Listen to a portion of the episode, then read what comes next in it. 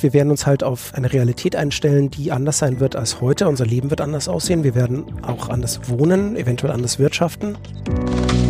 Der Klimawandel erzeugt schlicht Ungerechtigkeit oder er befördert existierende Ungerechtigkeiten.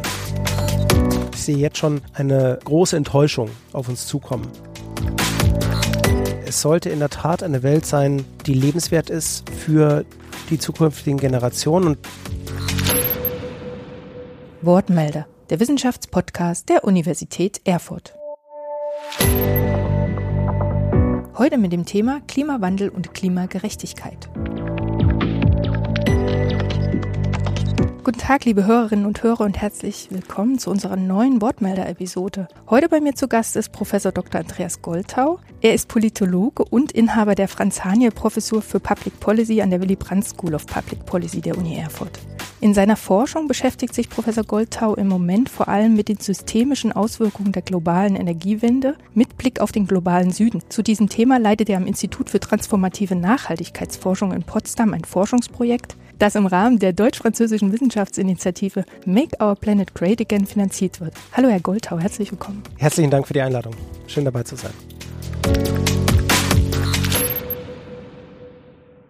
Professor Goldtau, wenn man mit den Ressourcen der Erde ganz knapp kalkulieren würde, wir also im Jahr genau das verbrauchen, verschmutzen und ausstoßen würden, wovon sich die Erde innerhalb eines Jahres auch selbst wieder erholen könnte, dann wäre der sogenannte Earth Overshoot Day, also dieser Welterschöpfungstag am 31.12. Stattdessen fiel er 2021 auf den 29. Juli, wenn man nur Deutschland betrachtet, sogar auf den 5. Mai. Monatelang leben wir also bei der Erde auf Pump und das seit Jahrzehnten. Eine Auswirkung davon ist der Klimawandel. Da klingt ein Programmtitel wie Make Our Planet Great Again geradezu verheißungs- oder hoffnungsvoll. Aber ist das überhaupt noch möglich? Können wir die Erde überhaupt noch retten aus Ihrer Sicht? Also ich bin hier ganz prinzipiell immer Optimist. Und ich glaube nicht, dass es uns besonders hilft, wenn wir mit Doomsday-Szenarien und Horrormeldungen versuchen, Menschen in die richtige Richtung zu lenken oder Unternehmen dazu zu bekommen, die richtigen Dinge zu tun, sondern was wir tun müssen, ist kommunizieren, überzeugen, zusammen mit relevanten Akteuren Pfade entwickeln und schauen, dass wir möglichst nah an das rankommen, was wir erreichen wollen. Und ähm, viel wird natürlich auch davon abhängen, was wir uns für Ziele setzen. Wir haben uns das Zwei-Grad-Ziel gesetzt. Idealerweise kommen wir bei 1,5 raus, also dem sogenannten Well Below Two Degrees Szenario. Aber man darf auch nicht vergessen, dass das ist ein politisches Ziel. Das ist nichts, was wissenschaftlich bewiesen bestimmte Kipppunkte verhindert. Die können genauso stattfinden bei zwei Grad. Aber es ist ein politisches Ziel, dass als solches kommuniziert wird und jetzt mittlerweile natürlich auch zu einem Mantra geworden ist. Zu Recht natürlich, um Politiken in die Wege zu leiten, die uns helfen, den Klimawandel zu begrenzen. Aber ich glaube, es wäre halt falsch zu sagen, in dem Moment, in dem wir 1,5 erreichen oder zwei Grad, ist die Welt zu Ende. Wir haben halt dann eine andere Welt. Und es ist eine Welt, auf die wir uns einstellen müssen. Wir müssen uns sowieso auf eine Welt einstellen, die anders aussehen wird als jetzt. Bereits jetzt haben wir extreme Klimaereignisse, Wetterereignisse. Wir haben Feuer in Südeuropa gehabt diesen Sommer, die wir vorher nicht hatten. Wir hatten vorher im arktischen Zirkel, die wir früher nicht hatten. Wir haben Sturzregen diesen Sommer in Deutschland mit extremen Folgen. Wir hatten das Ahrtal gesehen. Das sind ja Dinge, die alle auf den Klimawandel zurückzuführen sind. Und die werden nicht weg in, in Anführungszeichen nur, weil wir das Zwei-Grad-Ziel erreichen, sondern sie werden weiter da sein. Das heißt, wir werden uns halt auf eine Realität einstellen, die anders sein wird als heute. Unser Leben wird anders aussehen. Wir werden auch anders wohnen, eventuell anders wirtschaften. Aber das wird mit einer starken Adaptionsleistung einhergehen. Also wir werden Veränderungen sehen. Und jetzt quasi auf ein Ziel zu starren und zu sagen, wenn das nicht erreicht wird, ist alles am Ende, ist falsch. In dem Moment, in dem wir das Ziel nicht erreichen, wird die Welt weitergehen. Sie wird halt nur eine andere sein und wir werden halt umso stärker Energien drauf wenden müssen, das, was uns wichtig ist und was uns als Menschheit auch ausmacht, zu erhalten und vielleicht auch der Gestalt weiterzuentwickeln, dass es auch in einer sich erwärmten Welt, eine, eine Welt mit, mit höheren Klima, Klimaextremen, dass es da auch weiterhin möglich ist, ein, ein sinnvolles, selbstbestimmtes und, und menschengerechtes Leben zu führen.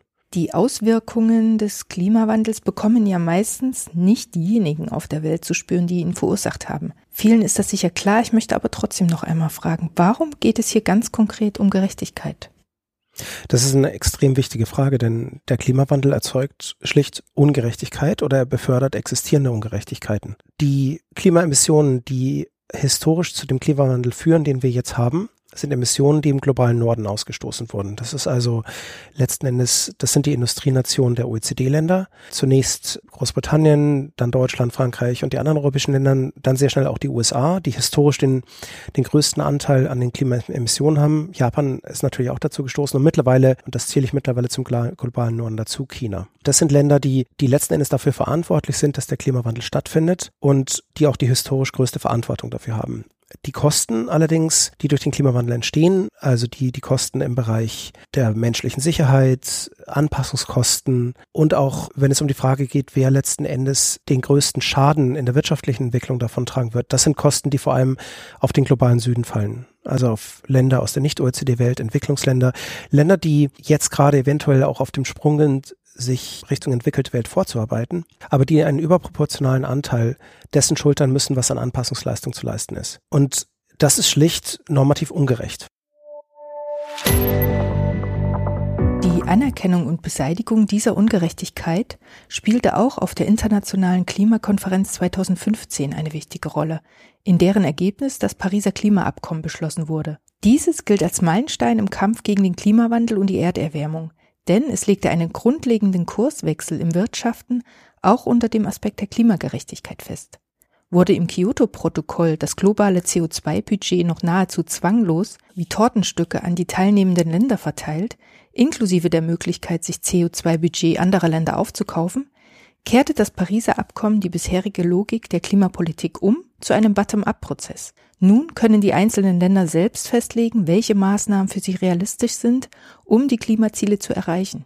Diese nationalen Klimaschutzziele, die sogenannten Nationally Determined Contributions, kurz NDCs, sollen alle fünf Jahre bei einer gemeinsamen Konferenz geprüft und gegebenenfalls angepasst werden. Das Pariser Abkommen setzte diesen Prozess auf das Prinzip der differenzierten Verantwortung. Die Umstände der einzelnen Länder werden berücksichtigt und die öffentliche Klimafinanzierung sowie die Unterstützung der Entwicklungs- und Schwellenländer bei der Umsetzung ihrer Klimaschutzmaßnahmen spielen eine zentrale Rolle.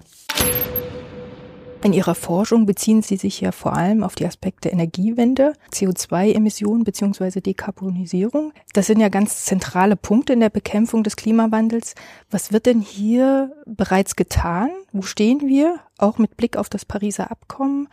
Und reichen diese Bestrebungen aus? Und wenn nicht, was müssten wir denn eigentlich tun? Momentan landen wir bei den Berechnungen des Weltklimarates bei ungefähr 2,7 Grad. Also wenn wir all diese NDCs, diese nationalen Klimapläne zusammenrechnen, dann sind wir beim sogenannten Overshooting. Also wir gehen definitiv weit über das Ziel des Pariser Abkommens hinaus, landen bei 2,7 Grad an Erderwärmung und, und damit deutlich über dem, was wir politisch als, als, als wichtig vorausgegeben haben.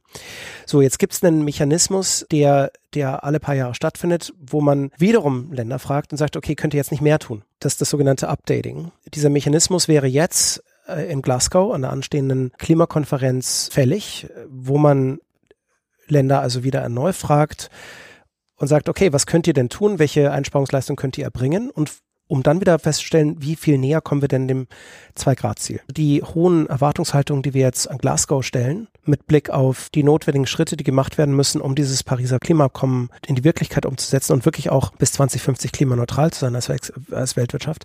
Diese Ziele können eventuell nicht erfüllt werden. Und ich sehe jetzt schon eine große Enttäuschung auf uns zukommen. Nicht, weil wir nicht weitergekommen sind. Wir sind definitiv in Glasgow sicherlich weitergekommen am Ende des Jahres. Aber wir sind nicht dort, wo wir hin müssen, um dieses Zwei-Grad-Ziel zu erreichen. Also um Ihre Frage zu beantworten, wir sind noch nicht dort, wo wir hin müssen. Und es ist ein weiter Weg. Die meisten Low-Hanging Fruits, die sogenannten, die haben wir ja schon zumindest im Westen abgeerntet. Wir sind sehr energieeffizient. Wir haben unsere wirtschaftliche Entwicklung von Emissions äh, Entwicklungen abgekoppelt. Also wir, wir wachsen weiter in unseren Volkswirtschaften, aber wir emittieren nicht mehr. Im Gegenteil, wir emittieren weniger.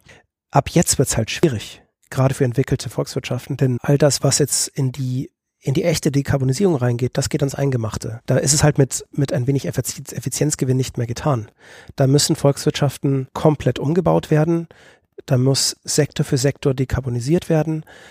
Da müssen wir letzten Endes alles auf den Prüfstand stellen. Von der Mobilität bis zur Landwirtschaft, von unserem Finanzsektor bis hin zum Gebäudesektor. Und, und das sind auch von den Investitionsvolumina Summen, die nochmal eine große Anstrengung erfordern werden, unabhängig davon, was wir jetzt da auf der COP26 in Glasgow beschließen. Genau das, was Professor Goldtau hier beschrieben hat, soll der Green Deal der Europäischen Union realisieren. Mit ihm soll sektorenübergreifend der Übergang zu einer modernen, ressourceneffizienten und wettbewerbsfähigen Wirtschaft geschaffen werden. Die wichtigsten Ziele des Green Deals sind die Einsparung von Treibhausgasen um mindestens 55 Prozent bis 2030 gegenüber dem Stand von 1990, Investitionen in grüne Technologien und der Schutz der natürlichen Ressourcen. Die Ziele des Green Deals sind im europäischen Klimagesetz festgeschrieben, um alle Politikbereiche, Wirtschaftszweige und Gesellschaftsgruppen einzubeziehen. Mit dem Green Deal möchte die EU ja bis 2050 klimaneutral werden. Sie haben neulich eine schöne Formulierung gefunden, die ich an dieser Stelle gern zitieren möchte. Nämlich, unser Wohlstand gründet sich darauf, dass wir mit einer fossilen Innovation, nämlich der Dampfmaschine, diesen Kontinent reich gemacht haben. Und jetzt nehmen wir das Herzstück da heraus, nämlich die fossile Komponente, und versuchen ein anderes Herzstück einzusetzen. Ursula von der Leyen hat ja fest versprochen, bei dieser OP am offenen Herzen, wie man das ja fast schon nach ihren Worten bezeichnen könnte, niemanden zurückzulassen. Wie gerecht ist der EU Green Deal denn oder wie kann er zu Klimagerechtigkeit beitragen? Der EU Green Deal ist, ist ja vieles gleichzeitig. Zum einen ist er die europäische Antwort auf das Klimaproblem. Und die europäische Antwort auf das Klimaproblem ist eine andere Antwort als andere Staaten sie finden. Die USA zum Beispiel arbeiten mit einem anderen Ansatz. Wir haben also hier einen genuinen europäischen Ansatz gefunden, der auch das widerspiegelt, was in Europa gemeinhin für sozial und gesellschaftlich wünschenswert gehalten wird. Wir arbeiten hier sektoral, das heißt also, man geht wirklich einmal 360 Grad um die Frage der Dekarbonisierung herum und fragt, was heißt das für die Mobilität, was heißt das für den Gebäudesektor, was heißt das für die Landwirtschaft und versucht sektoral sich vorzutasten und zu sagen, wie bekommen wir all diese Sektoren dekarbonisiert in einer Art und Weise, dass diese Sektoren klimaneutral und gestärkt aus diesem Prozess rausgehen. Bei all dem spielt der CO2-Preis eine Rolle über das europäische Emissionshandelssystem. Das unterscheidet uns zum Beispiel von den Amerikanern. Die Amerikaner haben das nicht. Das heißt, wir werden einen CO2-Preis haben. Den haben wir jetzt schon, aber der wird in Zukunft deutlich stärker sein und der wird alle Sektoren erfassen. Etwas, was uns ganz dezidiert von anderen Ländern unterscheidet, inklusive der größten Volkswirtschaft der Welt. Und das ist eine europäische Antwort auf das Klimaproblem. Und es ist eine Antwort, die auch eine wichtige Komponente beinhaltet, auf die Sie gerade anspielen, nämlich die Frage des, des gerechten Übergangs. Der gerechte Übergang ist etwas, was zentral in dem Green Deal drinsteht, neben der sektoralen Herangehensweise. Da wird gesagt, okay, wir können das machen und wir müssen das machen natürlich, aber wir müssen das dergestalt tun, dass wir keine sozialen Verwerfungen haben, dass wir keine zurücklassen. Also dieser Slogan der EU-Kommission, Leave No One Behind, ist, ist hier ein, ein wichtiger Slogan. Das ist jetzt nicht nur eine Phrase, sondern ist etwas, was man versucht wirklich zu tun. Und man tut es mit Blick auf mehrere Dinge. Das eine ist natürlich ein mit Blick auf die, die europäische Idee eines Sozialstaates. Das ist eine genuin europäische Idee. Und ein Sozialstaat korrigiert zwar Marktversagen, sowas wie Klimawandel, aber gleichzeitig versucht er, den gesellschaftlichen Zusammenhalt zu halten, beziehungsweise auch Gerechtigkeit herzustellen über gesellschaftliche Gruppen und Einkommensgruppen hinweg. Und das ist etwas, was man in den Green Deal reinbaut. Aber zum Zweiten, und das ist, glaube ich, genauso wichtig, hat man natürlich auch verstanden, dass es auch eine politische Frage ist, die wichtig ist. Also wenn man das nicht tut und wenn man Regionen zurücklässt, wenn man es zulässt, dass, dass Landstriche entstehen, wie zum Beispiel in den USA der Rust Belt oder in Großbritannien die ehemaligen Minenregionen, die man de facto nicht darin unterstützt hat, irgendeine Art von Neuanfang hinzubekommen, nachdem die alten Industrien weg waren. Und de facto ist diese Transition, die ja da stattgefunden hat, von einer Industriegesellschaft hin zu einer Servicegesellschaft nichts anderes als das, was wir in gewisser Weise auch vor uns haben. Es ist eine andere Transition natürlich, die wir vor uns haben, aber sie wird eine ähnliche Auswirkung haben. Nur dort hat man sie nicht sozial abgefedert. Man hat also diese Regionen sich überlassen mit großen Auswirkungen auf das Einkommen dieser Region.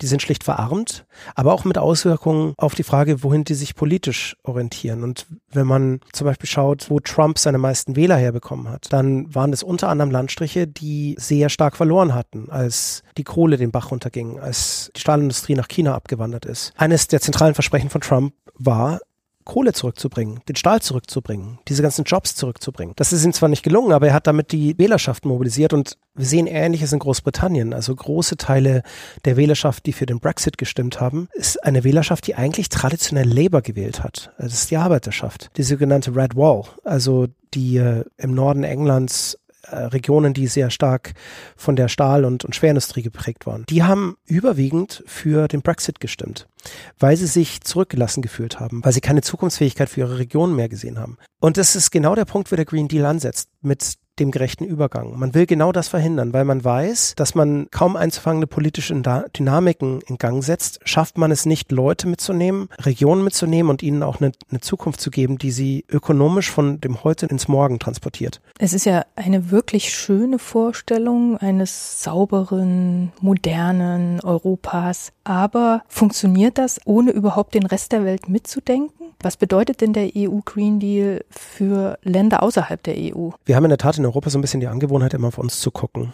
und immer zu denken, na, das ist jetzt, jetzt sind wir hier unsere 450 Millionen Menschen. Wir sind der Nabel der Welt und was immer wir hier tun, das tun wir, äh, um uns selbst zu beglücken, vielleicht auch den Rest der Welt und äh, wir sehen uns selber gerne als ein Leuchtturm äh, all dessen, was, was in dieser Welt gut und richtig ist. Manchmal zu Recht, sicherlich, aber es ist trotzdem eine, äh, eine sehr eurozentristische Weltsicht, die wir immer noch hier in der EU haben. Und gerade was den Green Deal angeht, haben wir in der Tat noch nicht genug darüber nachgedacht, was dieses Dekarbonisierungsmegaprojekt für andere Länder bedeutet. Und die Auswirkungen sind in der Tat groß, wenn nicht gravierend. Denn wenn sich eine 16 Billionen Dollar Volkswirtschaft, und das ist das, was die EU ist, sich aufmacht, ihr Wirtschaftssystem letzten Endes komplett neu zu erfinden. Nicht den Markt als solches, der wird Sachen weiter tragen, aber die Art und Weise, wie wir dieses Wirtschaftssystem denken, nämlich nicht mehr fossil, sondern klimaneutral, dann hat das unweigerlich Folgen für all diejenigen, die im globalen Wirtschaftssystem stecken, denn wir sind ein Kernbestandteil davon.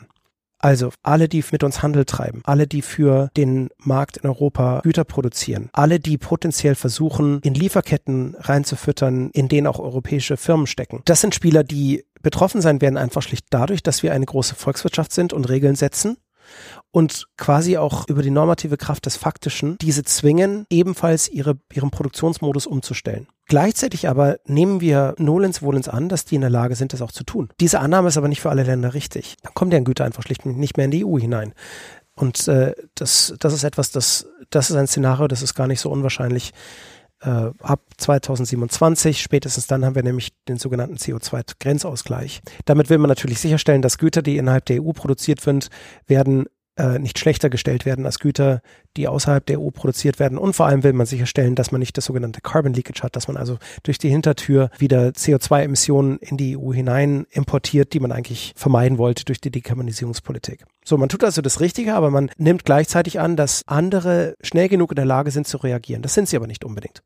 Die zweite Sache, die wir, äh, die wir da auch so ein bisschen außen vor halten und wo wir uns deutlich stärker drum kümmern müssten, ist die Frage, was passiert denn eigentlich mit den Staaten, die bislang das Energiesystem bedienen, das uns groß und reich gemacht hat, nämlich das fossile Energiesystem. Und da gibt es ja einige Staaten. Gehen wir mal weg von der Kohle und schauen uns Öl an. Das sind große Petrostaaten. Das ist Saudi-Arabien, Russland, das sind Länder wie Venezuela, Nigerien, aber natürlich auch Staaten, die deutlich näher an der EU dran liegen, sowas wie Algerien. Und diese Staaten, die werden demnächst in absehbarer Zeit keinen Business Case mehr haben. Die werden also nicht mehr in der Lage sein, ihr Primärexportprodukt dorthin zu exportieren, wo es lange Zeit einen großen Markt hatte. Wir werden also einen schrumpfenden Ölmarkt haben und spätestens ab 2030 wird die EU wirklich in der Tat deutlich weniger Öl importieren als vorher. Und das wird dann sehr schnell auch zu spüren sein auf dem Ölmarkt, der, der wie man ähm, im Fachjargon sagt, softer werden wird, also mit Überkapazitäten zu kämpfen hat. Das wird mehrere Sachen zur Folge haben. Das erste ist, dass sich wenige Staaten um einen immer kleineren Markt streiten werden. Und zum zweiten werden sie, egal wie groß ihr Marktanteil ist, weniger Geld verdienen. Und das ist natürlich ein Problem, vor allem für Staaten, die ein einziges Exportprodukt haben, nämlich Öl. So, jetzt kann man auch sagen, die haben aber eine schlechte Entscheidung getroffen in der Vergangenheit. Warum hat Saudi-Arabien zum Beispiel sich nicht umgestellt? Warum haben die Kuwaitis sich nicht umgestellt? Warum hat Algerien so lange auf den Öl- und Gasexport gesetzt? Und das ist natürlich ein richtiges Argument. Das hilft aber nichts, denn in dem Moment, in dem Algerien zum Beispiel anfängt, sein wichtigstes Exportprodukt zu verlieren, hat das Auswirkungen auf den sozialen Frieden. Und in dem Moment, in dem der soziale Frieden oder der sogenannte Sozialvertrag eben bricht, kann es ungemütlich werden. Wir haben das schon gesehen beim arabischen Frühling. Wir sehen jetzt im Moment in Venezuela, wie das aussieht, wenn ein Sozialvertrag bricht. Und für die EU wäre schon wichtig, sich zu überlegen, was passiert denn, wenn wir wirklich dekarbonisieren? Gibt es Möglichkeiten, Länder, die potenziell betroffen sind von den Auswirkungen dieser Dekarbonisierung, mitzunehmen in diesem Prozess auf einem Weg in eine, nicht karbonisierte Zukunft? Und es wäre auch, glaube ich, für die EU sehr gut, sich jetzt bereits darüber Gedanken zu machen, was denn potenziell auch die sicherheitspolitischen Aspekte dessen sind, was wir hier gerade an Klimapolitik machen. Wir müssen das zusammendenken. Denn wir haben Staaten in der Nachbarschaft, die zum einen in der Tat Öl und Gas exportieren und es sind Staaten, die potenziell eine zweite oder eine weitere Einnahmequelle brauchen. Zum anderen haben wir Staaten in der Umgebung, die schwerlich in der Lage sein werden, die Dekarbonisierungsleistung so schnell hinzubekommen, wie es notwendig ist, um ihre Energiesysteme umzubauen und Produkte zu exportieren, die klimaneutral sind. Was natürlich bedeuten würde, dass sie damit weiter mit der EU Handel treiben. Es geht also letzten Endes um Staaten in der europäischen Nachbarschaft. Die müssen wir mitdenken und die müssen wir idealerweise ganz schnell mitdenken, damit dieser EU Green Deal nicht nur intern ein Erfolg wird, sondern damit wir auch außenpolitisch und innerhalb der europäischen Nachbarschaft damit nicht sicherheitspolitische Probleme bekommen und in dem Idealfall natürlich diese Länder mitnehmen, sodass sie eine nicht nur klimaneutrale, sondern auch eine, eine wirtschaftlich prosperierende Zukunft dabei haben. Also noch einmal zusammengefasst, was braucht es in einem Staat denn idealerweise für die Realisierung der Dekarbonisierung? Was haben die europäischen Staaten, was andere vielleicht nicht haben? Ich glaube, was man halt in der ganzen Sache nicht vergessen darf, ist, dass wir in der EU immer noch in einer absolut privilegierten Position sind. Wir sind ein reicher Kontinent. Wir sind ein Kontinent, der, der ein hohes technologisches Innovationspotenzial hat. Es gibt tiefe Finanzmärkte auf diesem Kontinent, die es möglich machen, genau das zu mobilisieren, was notwendig ist.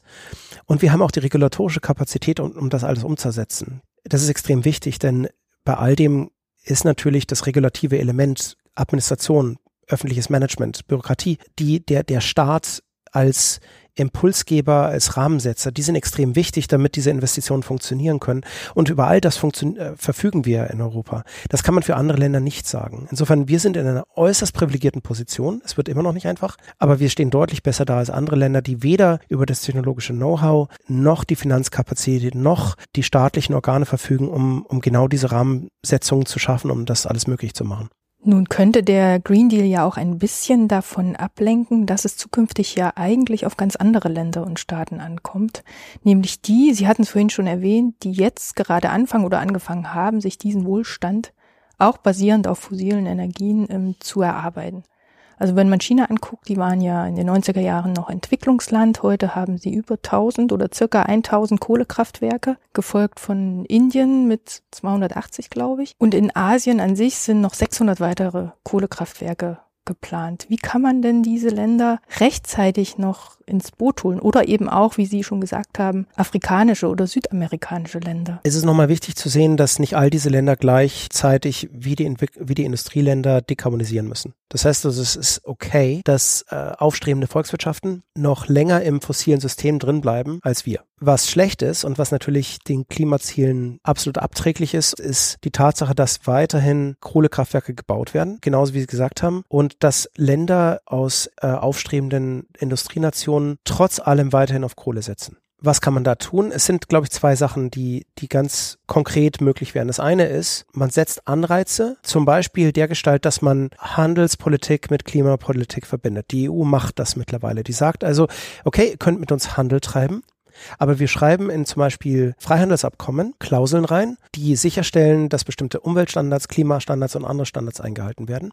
Und wenn ihr diese Klauseln mittragt, dann treiben wir Handel. Die zweite Sache, die jetzt ganz konkret helfen würde, ist, wenn man aufhören würde, kohlebasierte Kraftwerke und die Kohletechnologie als solche zu subventionieren. Einer der Gründe, warum viele Länder im Moment Kohlekraftwerke bauen oder es zumindest vorhaben, ist nicht, weil Kohle der beste Energieträger ist, den sie haben oder weil es die günstigste Art und Weise ist, Strom oder Wärme zu erzeugen, sondern äh, es ist deshalb, weil Subventionen dafür sorgen, dass Kohle und Kohletechnologie der bevorzugte Energieträger ist. Es gibt traditionell einige Länder, die äh, subventionieren den Export ihrer Kohletechnologie. Das sind China zum Beispiel, aber auch Japan. Und das sind Länder, die halt vor allem in Schwellenländern massivst subventioniert haben, um ihre Kohletechnologie weiter am Leben zu halten, nicht im eigenen Land, aber im Ausland. China hat jetzt einen interessanten Schritt gemacht und hat gesagt, okay, wir hören jetzt auf mit der Kohlesubvention außerhalb des eigenen Landes. Das ist ein extrem wichtiger Schritt, denn Viele der Kohlekraftwerke, die wir vor allem in Afrika, aber auch in Südostasien sehen, sind Kohlekraftwerke, die vor allem mit chinesischer finanzieller Unterstützung über staatliche Banken überhaupt erst möglich wurden. In dem Moment, in dem diese Unterstützung wegfällt, haben einige dieser Kohlekraftwerke kein Business Case mehr. Jetzt müssten aber noch andere Staaten folgen. Und dann wäre sicherlich einiges an dem, was geplant ist an Kohlekraftwerken weltweit, nicht mehr besonders wirtschaftlich. Zumindest wäre es fraglich, ob dieselbe Anzahl von geplanten Kohlekraftwerken weiter gebaut würde. Dann spielt uns eventuell natürlich auch Technologie technologische Fortschritt in die Hände, denn die Erneuerbaren sind schon sehr billig geworden. Die Alternativen, die stehen nicht nur in den Startlöchern, sondern sind auch sehr oft bereits in der Lage, zu wettbewerbsfähigen Preisen Energie zu erzeugen, die notwendig ist, um die Stelle einzunehmen, die ursprünglich mal die zentralisierten, kohlebasierten Kraftwerke eingenommen haben. Und das ist die wirklich gute Nachricht, denn je mehr wir das skalieren, je mehr Investitionen wir auch im Westen in der, äh, in der OECD-Welt und natürlich auch in China in Erneuerbare bekommen, desto höher ist die Lernkurve und desto schneller sinken die Stückkosten für diese Technologien. Und dann wird es eben auch interessant für Länder, die potenziell ärmer sind, die sich